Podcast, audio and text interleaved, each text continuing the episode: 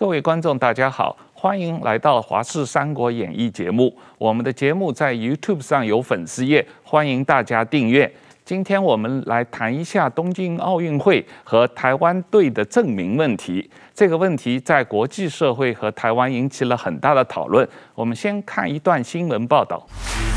这届东京奥运，台湾选手成绩亮眼，让热爱体育的国人大为振奋。然而，我们的国家队既不叫中华民国队，也不叫台湾队，而是使用大多数民众都不满意，却只能勉强接受的中华台北队。一起成为一起成为中华队。二零一八年，台湾举行冬奥正名公投，公投前正反声浪不断涌来。赞成者认为必也证明乎？这本是最好的机会，会当改这个 Chinese Taipei 改成台湾。而反对者则担心把中华台北换成台湾，可能导致选手无法参加国际赛事。反对者当中还包括拿下本届冬奥台湾第一金的举重选手郭幸淳，以及伦敦、里约两届奥运的举重金牌得主许淑净。我也希望大家能捍卫选手的比赛权利，然后投下你们的。反对票，然后来支持选手，不要牺牲到选手的比赛权利。在这次公投中，提案遭否决，中华台北队并没有得以证明。令人惋惜的是，早在公投还没有举行的七月，东亚奥委会理事会就已经以证明公投公然挑战奥会模式为由，取消了台中市的东亚青年运动会主办权。尽所有的努力，啊、呃，来提出啊申复。中华台北队证明的争议当时暂告一段落。然而，就在今年七月二十三号，冬奥在疫情中逆风举办的开幕式上，从转播单位到各国媒体都直接称呼我们台湾队。曾经有飞跃的羚羊美誉，我国三届奥运元老选手纪政已经透露，明年他要再发起二零二四年巴黎奥运证明公投。中华台北究竟该不该证明？要如何证明？论战之火再次被点燃，这势必是未来几年体育界必须面对的议题。记者王浩整理报道。我们今天请宋承恩先生和石板先生来跟我们谈一下这个台湾队的证明问题啊。那这个问题有牵涉到很多国际法的问题，也有历史的问题啊。那这个台湾运动员这次在东京奥运会的表现非常出色呢，但是呢。这个在两百零六个国家和地区的代表团中间，台湾其实是唯一一个既不是联合国的会员国，又不能以自己国家的正式名称或者以台湾的名称出席这个冬奥的这样一个代表团啊。那这样一种。特殊的状况引起了国际媒体的很大的关注，同时也在台湾内部引起了很大的讨论。那所以我，我我觉得我们先要回顾一下这个事情的历史是怎么来的啊，特别是中华台北这这个这个名词是怎么来的啊？因为在我看来，它本身是一个一个中国原则的一个体现嘛啊。那它英文叫 Chinese Taipei，对，那。实际上，Chinese Taipei，它这个 Chinese 是一个英文的名字，对，它和中国中华人民共和国的国家奥委会，呃，也叫 Chinese Olympic Committee，它用的都是英文，都是 Chinese，所以中国政府它在翻译中华台北的时候，它就翻译成中国台北，没有错，啊，所以台湾这里叫中华台北，对，可是在大陆他们叫。中国台北啊，对，所以这个实际上本身就是有啊一中各表的问题在里面，没有错。对，所以这里面有很多这个呃政治上的因素啊，所以你说这个中华台北是一个不是意识形态的问题，我觉得是完全不是这个问题，完全是一个意识形态的问题。没有错，正如那个主持人所说的哈，它其实有很多国际跟国内政治，国内也包括台湾中华民国政府这边的政治。然后他现在也有证明的问题，就是这个名称的识别性，就是 Chinese Taipei，呃，其实呃一般的自然语言来讲，我们不晓得它是指谁，所以为什么新闻媒体都用台湾是这个原因，它是一个比较自然的名称。然后的确是，其实正如主持人所说的，其实背景就是所谓两个中国的问题，就是说，呃，这个两个中国问题可能需要稍微讲一下，就是一九四九年之后，毛泽东在 PRC 政权十月一号在中国大陆建政之后。他主张他就是 PRC，就是中华人民共和国，但是这个中华民国政府就蒋介石的政权退到台湾来，他仍然主张，他不但是中华民国这个国民，而且说中华民国代表全中国，那么对国际也是这样代表，然后包括联合国的问题，然后包括奥委会的问题。但是这个东西有经过呃，今天我们谈奥运比较特殊的是，除了台湾的国际地位问题跟一中原则的问题以外，奥会另外有一个平行的，奥会比较是不接受政治的这个 doctrine 政治的教条的。因此，所以我们在奥会中间看到是比较特殊的状况，就是其实早期是出现了两边实质分治以后，其实是国际要求蒋介石政权用台湾。对，因为奥委会提出的，对对对啊，对，最早一九对五二年的时候，呃，芬兰的赫尔辛基奥委会的时候，实际上他们就邀请两边派队参加。是，这是因为奥奥委会有一个精神，奥林匹克精神，它其实是是呃，运动是一个人权，所以我们看到不但是有现在即将上演就是残疾奥运，就是啊、嗯、Para Olympics，也有难民队。难民队就是说，比如说伊索比亚人、苏丹人，他流落到德国或是其他国家，那这时候你说他是代表哪一个国家？那他如果没有呃德国的支持，就是在帝国的支持的话，他没有办法进行训练，也没有办法参加比赛。但是他其实并不是，他是流落到另另外一个国家的，所以这个时候特别组一个难民队，就是说各国捐钱，让这些运动员可以参加。那么，所以名义上面就做一个特别的安排，就是说他的出生国，他的 Orange Orange，他的这个来自的国家是哪边，然后他现在是哪一个国家支持的，所以是运动员是可以参赛的。所以刚刚在影片中间，各位各位所看到的那个那个警告哈，很多运动员担心说，呃，如果我们改名的话，它其实会影响运动员参与权利，其实没有这么的严重。另外一个例子就是主持人一开始所说那个俄国的奥委会。俄国的不能用奥俄国的名字，但是他现在用 ROC，用 Russia Olympic Committee，就是俄罗斯啊奥运委员会，所以表示说让这些俄国运动员仍然能够参加。好，那回到历史上面哈，所以当时的奥运精神是说每一个人都有运动的权利，都可以在公平的环境、公平的规则下面去进行与世界其他各国选手进行竞赛。那么，但是另外一个就是说，一个地区或是一个国家只有一个。NOC 就是国家奥委会。那么，一九四九年之后出现两边都主张自己是中国的情形，奥委会有一条奥林匹克宪章有一条规则是说，你的名称必须与你的领土状态是相符的。那么，对于一九四九年之后的台湾或是福尔摩沙而言，它其实不再统治，不再有效控制中国大陆，它不能够称它为中国了。所以奥委会就是您所提到，一九五二年开始，他就希望说，你就称台湾，你就你就接受台湾这个名称。那当时是呃中国就中华民国政府他不愿意接受，对，蒋介石不愿意接受，对，对，但是他实际上被迫从一九五六年开始，到一九五六年、一九六零年、一九六四年、一九六八年，连着四届奥运会，实际上台湾运动员的代表团在。参加这四届奥运会，实际上牌子上举的是台湾，是，啊、他是他当然这个蒋介石要他们还自己拿一个布条说我是 under protest，under protest，我我在抗议，但是我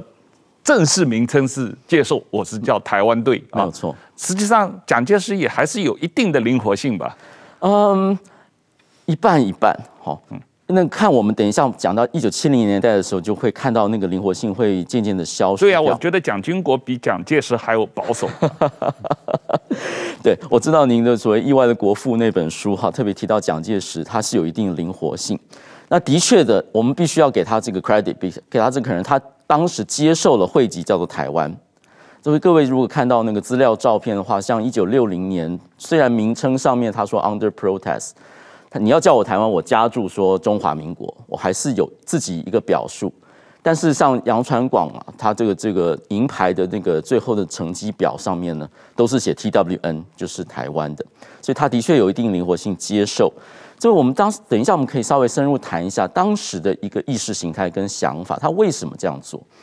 他除了主张说一个中国，他也主张自己政权的合法性。所谓台湾这个叫做法统。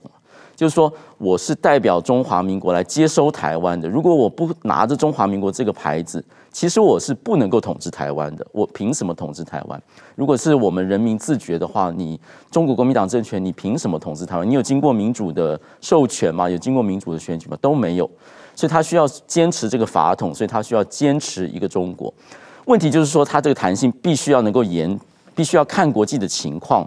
必须要考虑整个大势，还有特别就是要考虑台湾人民的福祉。那我们在联合国代表权或是奥会代表权的时候呢，都会遇到这个问题，就是说它的灵活性到什么程度，它必须要。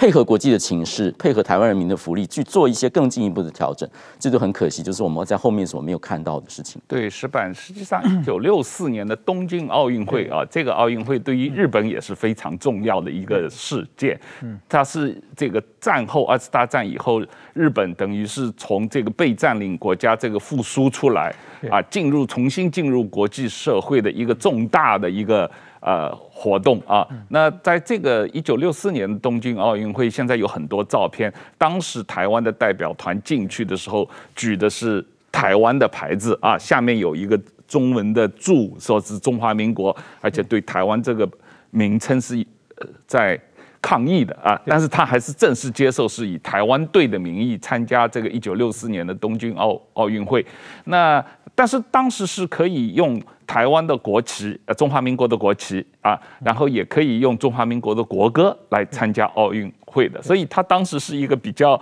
比较这个呃比较 mixed，比较这个复杂的一种状况啊。你用台湾队的正式的名义，台湾队。但是是用中华民国的国旗和中华民国的国歌来参加一九六四年的东京奥运，你怎么看这个事情？对，那个时候首先就是，当然奥委会有一个，就是说你参加的这个地域跟你实质的国民要一致，是有这么一个原则。但是实际上，当时日本和日本和台湾是中华民国还有正式外交关系，所以说日本政府没有任何意见。那么，但虽然没有任何任何意见呢，日本政府也觉得你们这些人在乱搞什么，就是说，因为当时是。台湾活在蒋介石的幻想与愿景之中嘛？嗯，我们有一个大中华，这是他他他他的想象中的，和实际上完全不一样。那么毛泽东毛泽东有他的幻想嘛？虽然他从来中华人民共和国从来没有统治过台湾一天，但是他也幻想。那今天这毛泽东幻想变成习近平的幻想了嘛？嗯，所以所以说我的幻想你们不许破坏，他就是就是用这种，但是这种在外国人来看的话就看不懂嘛。不知道你们在搞什么，所以我们看中国的历史呢，其实是特别注意名分的。嗯，这个名分是非常，就是说，整个看中国历史都在讲名分。我们最有名的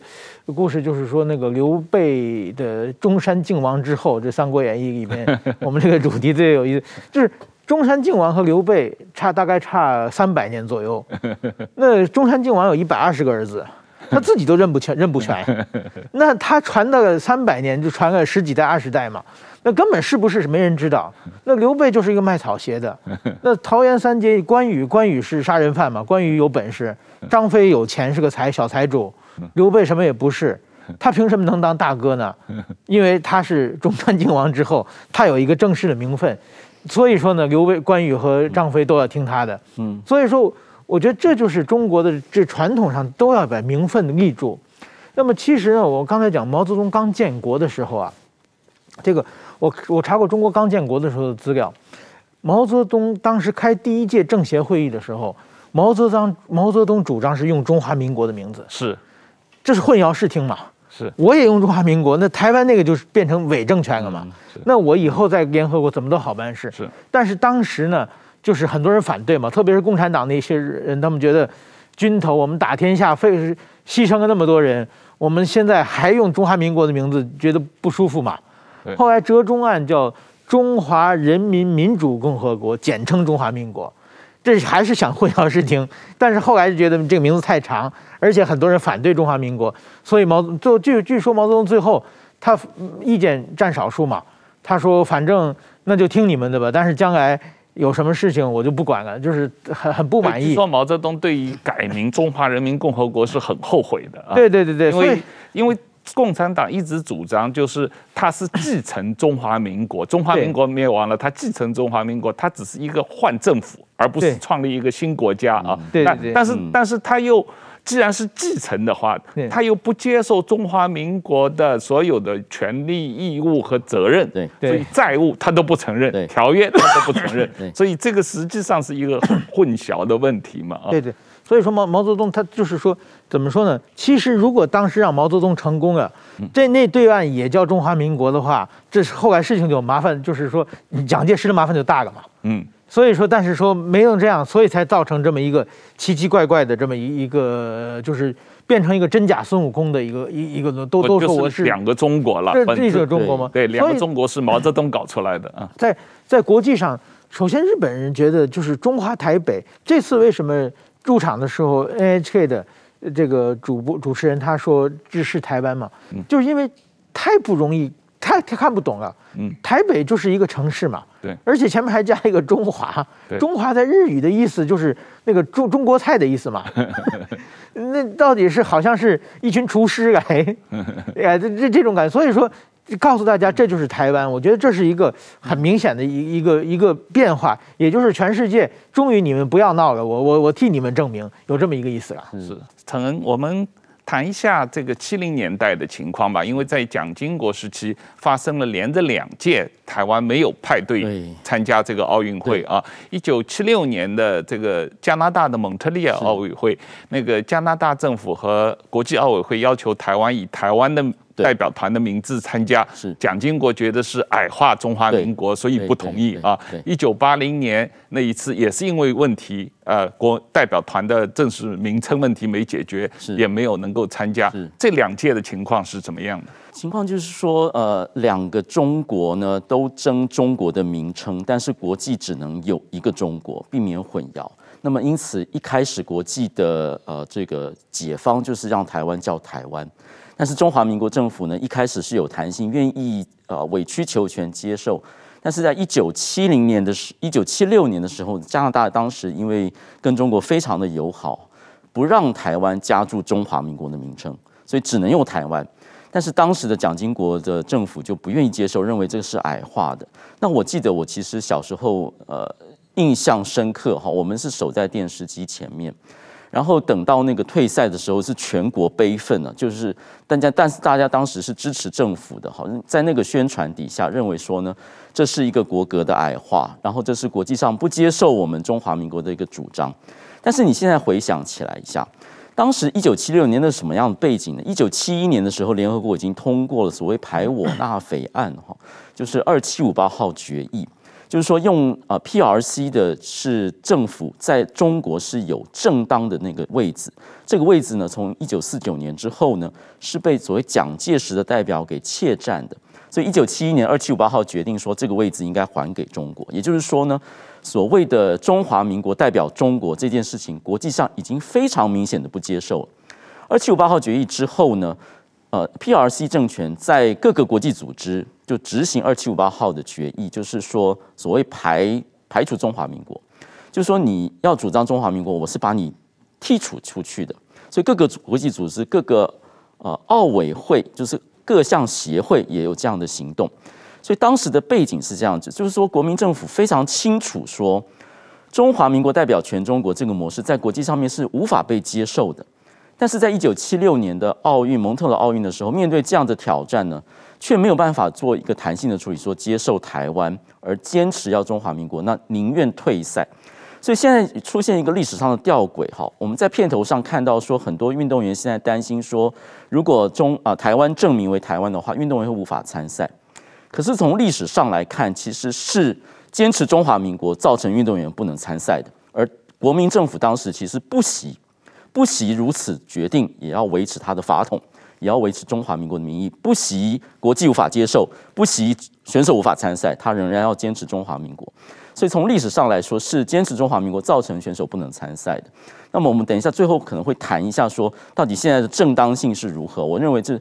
啊改名为台湾是完全有正当性的。对，当然历史上这个三次，一九四九年以后有三次台湾代表团没有参加，一九五二年的、一九七六年的、一九八零年的，都是因为。当时的中华民国政府，国民党政府要坚持以中华民国的名义，不接受以台湾代表团的名义所造成的这个呃台湾运动员不能够参赛嘛。一九八零年比较特殊一点，是因为那个美国的集团抵制莫斯科奥运，而且当时呢中华台北这个名称已经在协商当中了，所以一九八零年是比较特殊的。一九五二年，谢谢您提到哈。当时一开始就是 PRC 要进来参赛，一九五二年赫尔辛基，因为苏联的集团挺 PRC 政权，然后当时也是 ROC 政权说宁愿不参赛。也造成，那是中国的选手第一次在一参加奥运，PRC 选手是一九五二年的赫尔辛基奥运。对，但是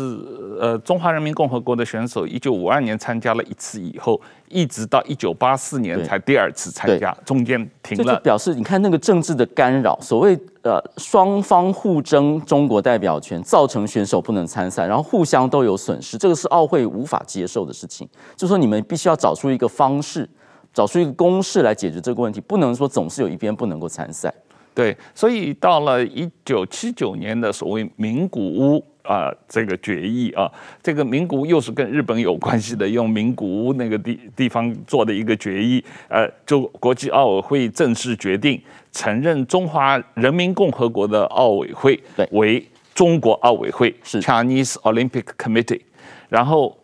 要求中华民国的奥委会用中华台北奥委会 （Chinese Taipei Olympic Committee） 的名义来参加这个国际奥委会的活动。所以您就看到那个为了寻找一个妥协的方案，哈，你们两个都要争中国，最后奥委会做一个决定，说这个中国就是指那个实际上统治真正中国的啊中国大陆。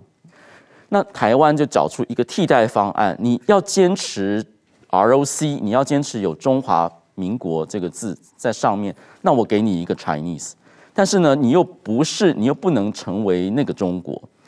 然后你又呃不能够被认为是一个国家，所以就拿你的首都作为名字，就变成 Chinese Taipei。所以 Chinese 其实是中华民国坚持中华民国所造成的，所以你一定要给他 Chinese，你不给他 Chinese，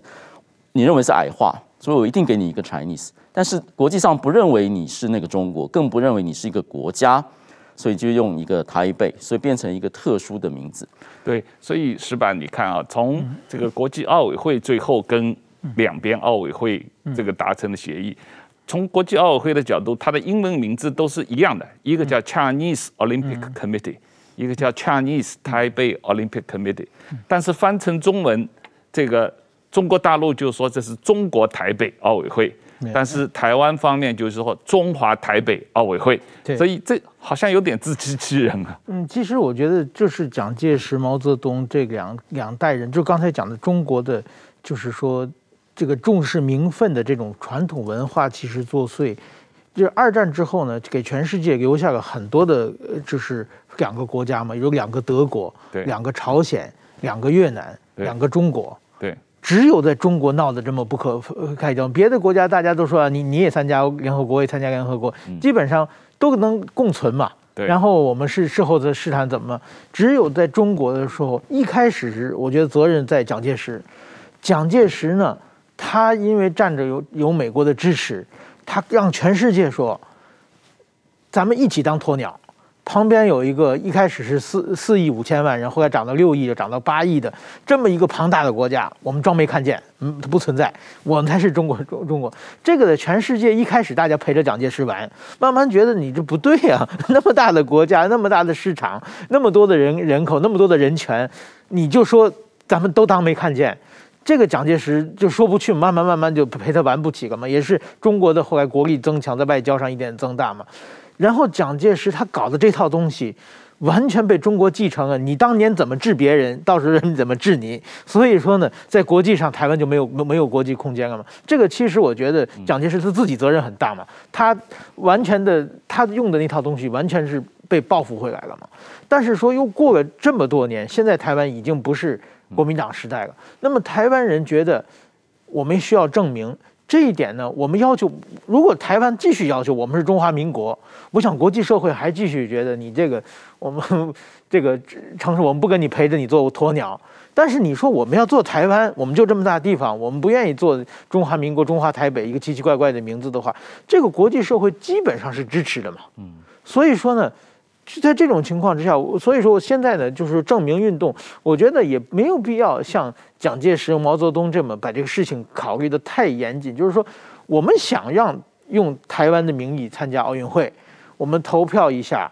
这是我们的意见嘛？对，嗯、我们意见，然后呢，我们申请嘛。国际奥委会，如果你不同意的话，那我们下次再申请，就就我觉得就 OK 了。也不存在说我们只要一申请的话，我们都没有参加参赛资格了。这一点我觉得这是两年前、三年前的这个公投的时候，国民党台湾的统派在吓唬吓唬台湾人民啊，就是不可能。我们看到俄罗斯这次很明显嘛，俄罗斯他被国际奥委会处罚，你俄罗斯不能参加了，但是我们保障你的选手的权利嘛，你们可以作为 ROC 嘛，不是用俄罗斯的奥委会的名义来参赛。那么这点，我想将来台湾。我们不可能就交递交一个，我们现在国民投票已经通过，我们想用台湾的名义参加奥运会，你看行不行？这个申请书交那个申请书以后，你就没资格参参赛。我觉得不会往这个方向发展，顶多是我们经过讨论不同意，你们还是让中国中华台北队参加。我想这是最坏最坏的结果嘛。中华台北村，那么我们四年以后再申请嘛。所以说，我觉得这个时候你不就是说，有的时候不要想的太多。如即使这样的话，我想全世界即使拒绝台湾参加的话，这些评委们心里一定受到良心的谴责啊，觉得明明是台湾，他们想让台湾参加，我们打压他，我们看中国的脸色。所以我觉得台湾的话，很多很多都都需要证明，就是说。水到渠成，瓜熟蒂落，很多的事件，慢慢慢慢，现在全世界已经过去。台湾因正因为台湾主张中国，所以国际上看不见你嘛。现在你主张你是台湾的话，国际上也不得不看你。所以说，我觉得这是一个很大的一个变化。这次的东京奥运会。包括日本的电视台、韩国的电视台、美国电视台、欧洲很多国家的电视台，就直接指台湾嘛。就是现在你台湾不用自己做证明运动，全世界已经在帮你做证明运动了。我觉得这是一个很大的变化。对，但但是无论如何，台湾得自己开始做嘛啊。对对，因为你当然你没有规定说你一定要下一届就能成功，或者是在下一届。我我我想你得坚持很多年嘛。我想考大学，我不交申请，永远考不可能录取我嘛。是我考一次没考上，我明年再去努力嘛。是你不交申请，你不表示自己的意识的话，永远你没有机会的。二零一八年的冬奥公投的这个问题，当时一个最主要的争议就是台湾的呃中华台北奥委会，他们说他们接到了国际奥委会的这个意见，说如果你们做这个公投。如果通过了，就表示好像是用政治干涉奥奥运啊，那因此这个我们要取消你们的资格，那因此所有这些台湾的运动员就不能够参加奥冬奥了啊。是是。那这个是当时我认为对于一般台湾的老百姓在公投投票的时候。最大的一个影响力，因为大家确实不想影响到运动员参加奥委奥运会的权利嘛啊。对，那这个问题实际上有一点鸡生蛋，蛋生鸡，就好像是刚才石板说的，对，你你只要想要提出或者你提出申请这个事情，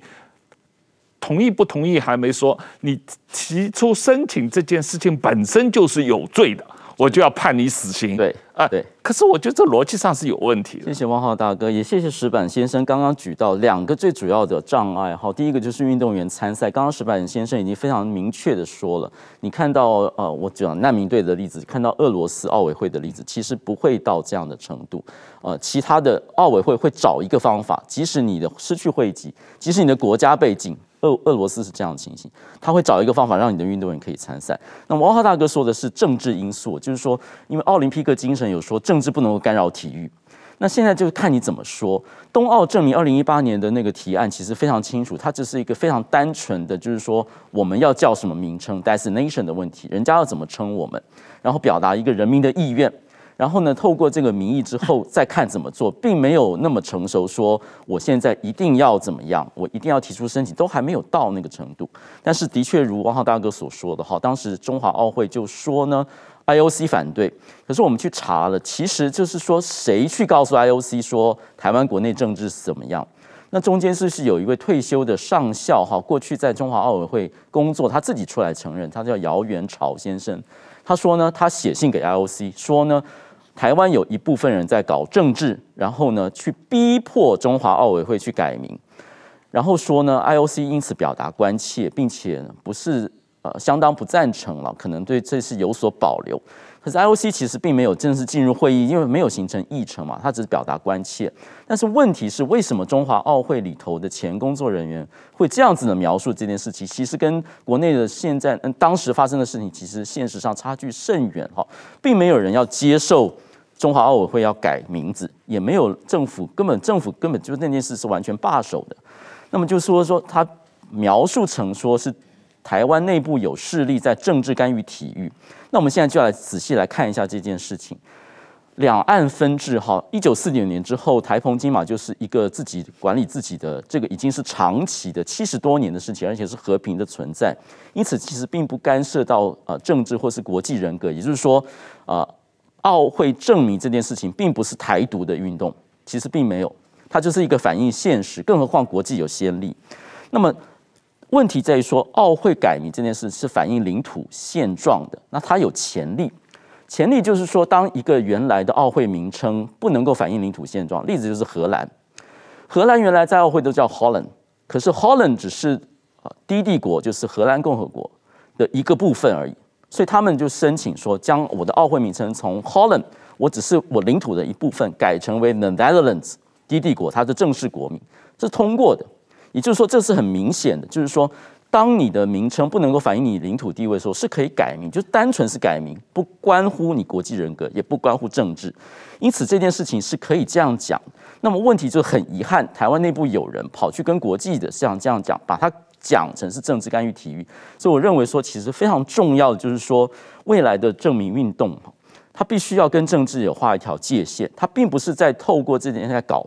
台独。也不是在搞政治活动，而是说单纯的反映领土的现状而已。那我们看一下过去的这个奥运被禁的例子，除了俄罗斯是因为他国家用禁药，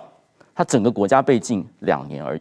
另外就是南非，南非就是因为他呢。因为不让有色人种进入他代表队，那这是违反奥会精神的。也是在这么极端的例子下，这么违法的例子下，才会有运动员被除籍的问题，不能参与的问题。其实台湾呢，证明就是单纯的像荷兰的例子，而不是像南非或是俄罗斯的例子这样子。呃，曾洛桑协议当时实际上是经过了很大的斗争，中华民国政府、中华人民共和国政府和国际奥委会一个很大的斗争，达成了这个协议。而且这个协议不光最后是对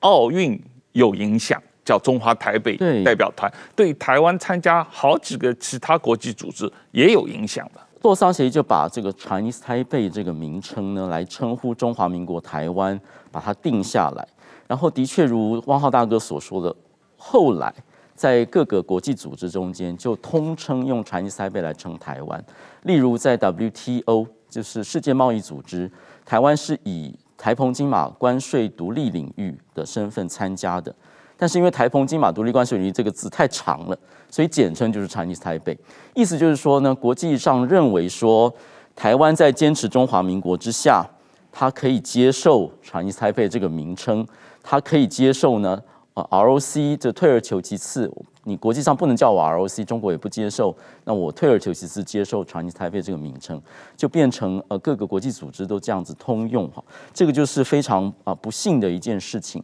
那么还是根源还是说呢，要不要坚持中华民国这件事情？那我们刚刚特别提到，在国际上无法接受，台湾民意也不那么支持的情形，台湾民意更多支持是真的用用台湾叫台湾。那坚持中华民国这件事情还有没有什么正当性或是可行性？那洛桑协议是这样子，它的确经过相当大的政治斗争，中中间还经过这个呃中华奥委会当时的这个首长哈徐亨去瑞士的法院告 IOC，那么造成就是说去区分说呢，把国家跟奥会代表队这件事情切开来，原来所谓 national OC 就是一个国家一个奥委会，跟国家是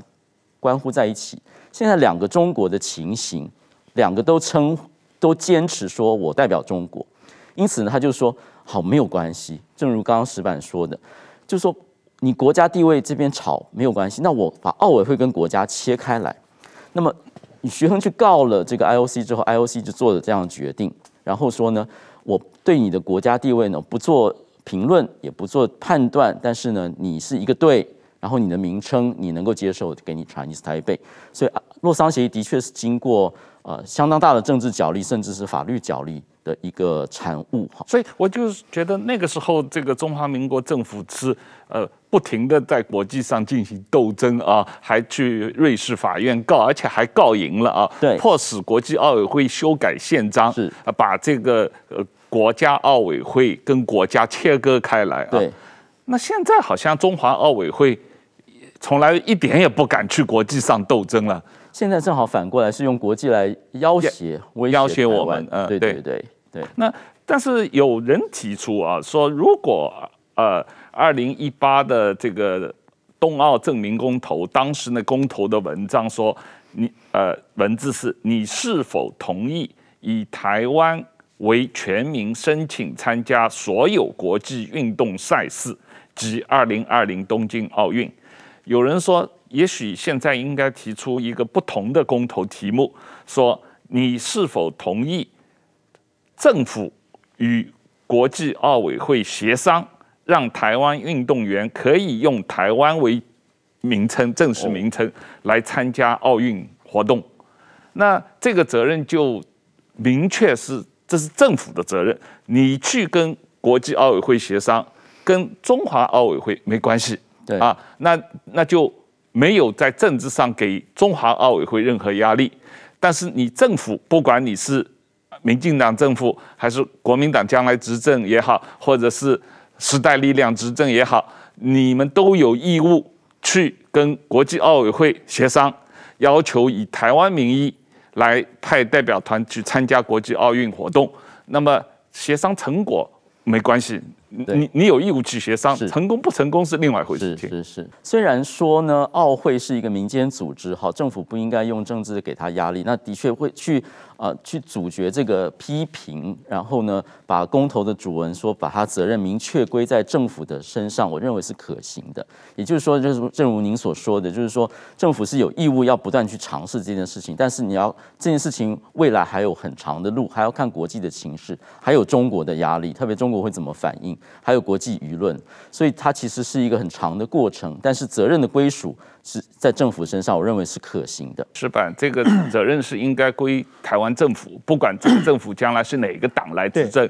都应该有这个义务到国际社会去跟国际奥委会和其他国际组织为台湾证明嘛啊。那实际上现在台湾政府在双边关系上，比方说台湾代表处证明这几年搞得很多嘛啊，很多地方都已经接受用本来是什么台北经济贸易代表处改名为台湾代表处。呃，这个正名运动呢，其实在日本是很早以前就兴起来因为日本的台侨比较多嘛。是。那么过去就是说，日本的外国人登入证，就是每个人就是在日本生活的外国人的自己的国籍的地方，台湾人全也全写中国。对。那全写中国的话，其实这个就造成很大的不方便，就是有人是因为中国当时中国国际形象并不是很好嘛，比如说你去找工作。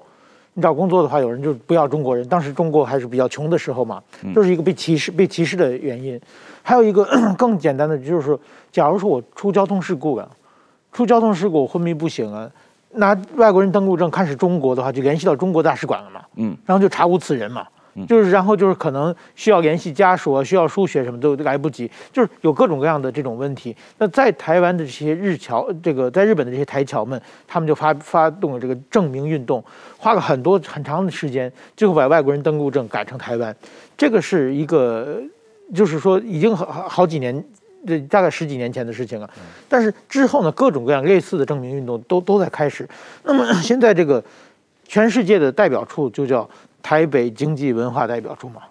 那其实也是挂台北，对，很奇怪，那很多台湾人并不是台北人嘛，对，跟台北没有关系。那有的人就是说，高雄人到日本的话，如果说自己钱包丢个书，行李丢了。诶，找台北，我跟台北没有到处找高雄代表处没有，就是类似这这种，就是说应该证明赶上台湾的话，就更更明显了嘛。但是说这种事情呢，呃，现在也在努力做在做证明，就是其实全现在整个为台湾证明是一个很大的一个潮流。那当然中国会反对，但是中国呢，就是就像一个恐怖情人一样，什么都反对，他的独占欲特别强，就是你跟异性，呃，就是说说一句话。你的电话这个本里有一个异性电话号码，他都不同意，不同意。那这种情况下，你根本没没没办法正常的生活嘛。那现在即使你中华台北，其实他也不愿意嘛。他一定要说要中国台北，甚至如果说他将来得寸进尺的话，那你台湾就不要自己参加了，你就划入中国队的话，还可以为中国中国队多挣几块奖牌。就是他会用这这种逻辑来判断问题，所以说你没有必要在乎他。就是说，最近我们最明显的看到那个小 S 事件嘛，嗯，小 S 事件，因为他写个一个国不，他不是他写的，别人写的国手，结果就被出征，他的代言就消失掉了。就是一个国现在都不，其实过去在邓小平时代、江泽民时代的话，中国的心胸还稍微宽阔一点啊，这种事还不是那么计较了。那今后如果这个国手不能说了，那么今后再会往什么？那出国也不能用了。台湾人如果要出省，对不对？那你那毕业的国小也不能用，对不对？对，国小、国中都不能用，那带国啊，对不对？你要是不不幸的上个国立政治大学，完蛋，一下变文文盲了，所有的大学学历不能说了嘛？不是有这个问题啊，因为这个呃，台湾很多大学要跟中国搞这个呃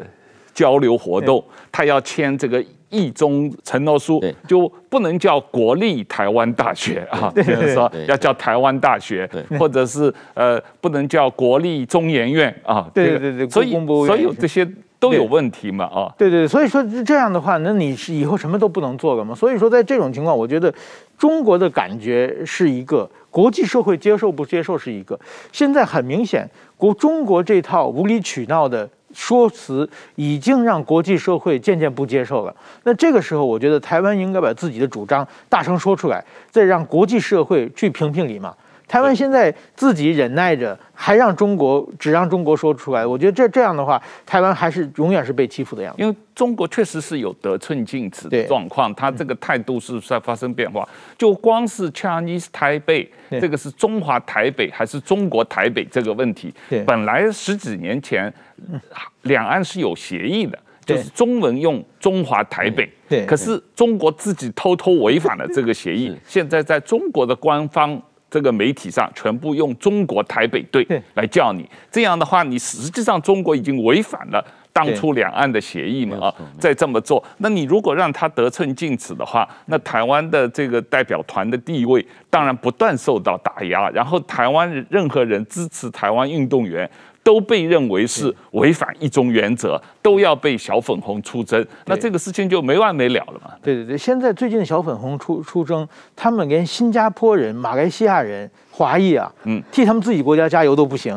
只要你在中国赚钱，你必须替中国队加油，这哪有这这个道理啊？所以说，我觉得他们现在只要是华人，你必须给中国队加油，已经得寸到进得寸进尺到到如此地步了。所以没必要考虑他们的感觉。曾我们谈一下，实际上奥运会还不光有名称嘛啊，还有旗子，还有这个这个还有歌嘛啊，奥运会歌。这个旗子是这个这次这个比赛的大家这个网友设计的这个。中华奥委会的新新会旗啊，应该用这样一个这个表示这个呃台湾印啊，这样一个 台湾银这样一个旗帜啊。那关于这个歌的话，用的是呃中华民国国国旗歌。的音乐，但是它的歌词是是另外另外一个这个奥会的歌词，奥奥会精神的歌词，对对对。啊，这也有争议。但不管怎么样。整个这个问题恐怕长期都会争议下去嘛。但是刚才你多次提到了这个 ROC，本来是对啊中华民国的英文名字 缩写，结果被俄国人拿去了，叫做 Russia Olympic Committee，是代表团的这个问题。这个他们出赛也不能用俄罗斯国家的国民，不能用俄罗斯的国旗，不能用俄罗斯的国歌，但是他们用一个 ROC。呃，俄罗斯奥委会代表团的名称来参赛，没错。那这件事情对台湾有没有一定的这个可以参考的地方？有的。这件事情呢，有两个层面。哈，第一个层面就是奥会会为呃运动员找出出路，因为他毕竟认为这是人权，这个是参与啊国际赛事是他的一个正当的权利。这个故事的开始是俄罗斯这个国家被发现用国家的力量去让选手吃禁药，那经过运动仲裁法院的裁定，这这是违反运动精神、违反奥会精神的，因此两年不得出赛，俄罗斯不能出赛了。就找一个替代方案，为俄国俄罗斯的选手找出一个出路，这是第一个层面。第二个层面是这个经过特别的安排，所以是跟其他国家不同，在这个意义上面是歧视。正如您所说，现在呢，俄罗斯这个代表队的名称不能够叫俄罗斯，必须叫 ROC，就是俄罗斯奥林匹克委员会。它不能够升俄罗斯的国旗，必须升俄罗斯奥委会的旗子。它也不能奏俄罗斯国歌。现在的国。叫做柴可夫斯基第一号钢琴协奏曲的开头哈，所以这个是特别安排，表示一种歧视。那我们就想到中华台北奥委会就是一个这样子的安排，它只能称奥会旗，只能唱奥会歌。那么同样呢，台湾现在需要找到一个真正能够代表自己奥会精神的旗子，所以我们也不排除说未来呢，啊，台湾奥委会的旗帜可能会采取。这次台湾印这个旗帜，我们也可以找出一个代表真正台湾奥委会的这样的一个歌曲。对，但是无论如何，这个这次俄罗斯的这个情况对台湾也还是呃蛮有启发的啊。那我我自己是感觉说，这个台湾也应该争取啊，比方说从这个正式的名字，台湾中华台北奥委会可以主动改名为台湾奥委会，然后可以用台湾代表队的名义去出赛，然后这个国旗、国歌不能用，但是这个会旗、会歌应该做一些修改。是，就没有法律规定说我不可以申请修改，你可以不同意。啊，我申请了不同意没关系，我下次再申请。但是你不可以说因为我来申请，所以我就取消你的会籍资格啊，不至于这样子。不至于这样子，那这是可以协商的。哦，一九八一年洛桑洛桑协议是可以协商的。那我们刚刚是假设说是台湾的国际地位还没有 settle，还没有被接受。如果台湾国际地位被接受，那我们就可以用台湾共和国的呃名义，台湾共和国的国旗跟国歌。对，但是这个这次中共打压也非常厉害。这个英国的广播公司 BBC 专门写一篇报道，呃，谈这次奥委会上有三个。代表队啊，中华台北代表队，呃，俄罗斯奥运会代表队和难民代表队是三个特殊的代表队的情况。就光这一篇文章，中国驻这个英国的大使馆就向 BBC 提出强烈的抗议啊。人家只是一篇呃报道性的文章，说这次奥运会有两百零六个代表团，其中有三个代表团有特殊的情况，只是报道这一个事实。他并没有表示 BBC 赞同或者反对这种状况，他只是表示有这个状况。结果中国大使馆就去 BBC 做强烈的抗议啊！所以中国对这个问题是非常敏感的，非常敏感是非常敏感。但是我觉得中国呢，他做事情好像有原则，其实呢也是乱七八糟的。就是说，比如说这次我也写了就关于台湾代表队的问题啊，对，他这次没来没来产经新闻抗议啊？为什么呢？这很明显就是说，习近平明年打算访日嘛。对，所以他对日本现在就假装看不见嘛，就是但是说几年前我在北京的时候，我写什么他们都抗议，就是说他的抗议好像也没有标准，他盯上你以后，你做什么他都看不顺眼。然后他现在觉得需要，他现现在习近平要准备访问日本，他要营造一个中日友好的气氛嘛，所以说他这方面就就不抗议了。那么但是说这次呢，日本呢，我觉得。日本政府确实是有一点做的非常明显嘛，就是这次挺台湾，就是包括日本的政要，包括防卫白皮书，不，就是很明显的，你现在中国有点让着日本，日本就不停的不停的在在往上，就是说在台湾问题踩中国的红线啊。这一点我觉得呢，就是其实呢，不也不能说踩中国红，就是中国它首先它红线设置就不对嘛。我们刚才讲俄罗斯，我们仔细想，俄罗斯是因为他做个坏事情嘛。他自己违反了用禁药、用兴奋剂，所以被处罚嘛。对，那台湾也没有做坏事情，凭什么被处罚？而且处罚这么多年了，俄罗斯熬几年就过去了嘛。对，台湾今后还会还会这样一直被处罚下去吗？对，这个声音，我想现在国际社会渐渐的已经通过这次东京奥运会，大家已经认识到台湾问题，台湾受到一个不公平、不公正的待待遇。我想这种事情，台湾也要大声说出来，全世界才会考虑。我想这已经走入一个比较好的循环了。对，是这个是这个问题，不光只是在奥运会上啊，也刚才包括这个 WTO，这个包括国际世卫组织的问题，还有台湾参加其他国际组织，也有双边的这个代表处改名的问题。那最近美国国会有通过决议，要求美国政府允许台湾驻美国的代表处改名，正式改为台湾代表处啊。那所以国际社会实际上有认识到这个问题啊，这个为台湾证明它是一个。全球性的运动啊，是这个陈恩，你觉得你怎么看这个问题？台湾证明的问题，它真的不只是一个台湾内部自己爽的问题，这确实也是一个重大的国际关系问题。没有错，没有错。啊，正如刚刚石板所说的，有一些是跟人民的福祉有关系的，就是人家是认为我是怎么样的一个人，然后我在外面的协助是什么，所以跟人民的权利也有关系，所以每个人都应该关心。那美国的情况非常特殊，美国从一九七九年《台湾关系法》之后就之后就称台湾为台湾，对对于美国来说，ROC 已经不存在。那么问题就是说，它在一个所谓一个中国政策之下，它在这个呃中国中华民国政府仍然主张中华民国的情况下。它不能够称我们为一个国家，所以变成台北代表处。那现在正正式的进进入，慢慢进入这个时代，包括呢，美国所采购的地图上面不能够说把台湾划成中国的一部分，包括我们的代表处可能可能证明为台湾，这都是一个更更正面的去面对这个现实。那台湾就实际上就是一个国家，那它就是美国。呃，在各种的表述上面，更正面去面对这样的一个事实。是，我觉得这个问题确实在台湾内部和在国际社会上都会不断的引起重视、讨论和进一步的发生改变。那今天我们就谈到这里，谢谢大家。